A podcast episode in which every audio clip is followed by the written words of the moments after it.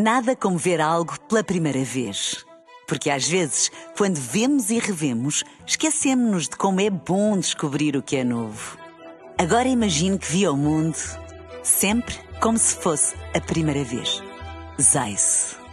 Veja como se fosse a primeira vez. Um dia na história com Carlos Bastos. Mr. Gorbachev, tear down this wall.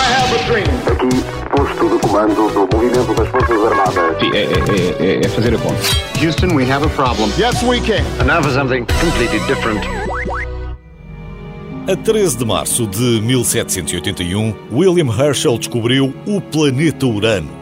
Embora fosse visível a olho nu há séculos, com boas condições e com bons olhos, diga-se, os astrónomos achavam que não era um planeta devido ao seu pequeno brilho e à sua órbita. Estavam mais inclinados para uma estrela. Inclusivamente, Herschel decidiu chamar-lhe Estrela de Jorge, em homenagem ao rei inglês Jorge III.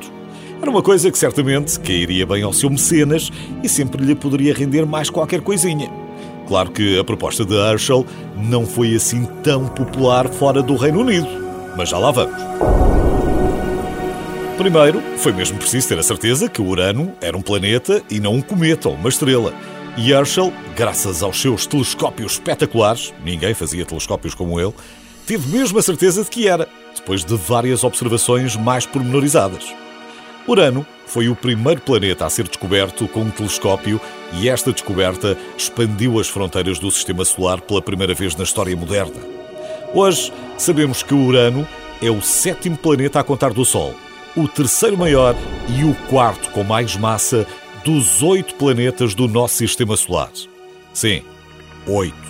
Plutão perdeu em 2006 a honra de ser planeta, lembra-se? Portanto, agora que tinham a certeza era preciso batizar o sétimo planeta. As restantes potências europeias, obviamente, não lhe queriam dar o nome do rei inglês, para isso tinham os seus próprios reis, e por isso a proposta de Herschel não recolheu muitos votos fora do Reino Unido. Surgiram então outras propostas. Um astrónomo francês propôs que o planeta se chamasse Herschel, em homenagem ao homem que o descobriu. Um astrónomo sueco propôs Neptuno, que não foi aceite, mas ficou em lista de espera, como bem sabemos. E um astrónomo alemão, finalmente, lançou para cima da mesa o nome Urano, argumentando que assim o sistema solar refletiria a ordem cronológica sugerida pela mitologia greco-romana.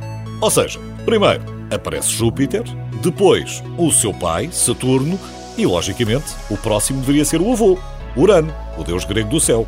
E assim ficou. Esta é a história resumida de Urano, mas a história de William Herschel é ainda mais surpreendente. William Herschel nasceu na Alemanha. O pai era músico na guarda de Hanover e foi com ele que aprendeu a arte. Aos 19 anos, abandonou o serviço militar e mudou-se para a Inglaterra, onde passou também a ensinar música. E foi um grande compositor. Antes de se tornar um dos astrónomos mais conhecidos da história, Herschel compôs 24 sinfonias e muitos mais concertos e sonatas. Uma das coisas curiosas da sua vida é que a sua irmã, Carolina, que levou com ele para a Inglaterra, acompanhou em quase todos os passos da sua carreira e só não teve mais relevância porque já sabe que a sociedade da altura dava pouco crédito ao trabalho das mulheres. Também ela descobriu cometas, organizou um catálogo de nebulosas ou trabalhou arduamente na construção de telescópios. Aliás, Herschel dedicou grande parte da sua vida a aperfeiçoar a arte de construir telescópios e passava frequentemente 16 horas do seu dia a polir os seus espelhos de metal.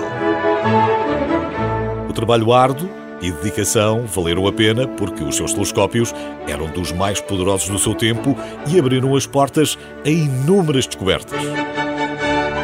Em conclusão, William Herschel foi um gigante da astronomia. A descoberta do Urano e a construção de telescópios são só alguns exemplos. Foi o primeiro a observar a radiação infravermelha.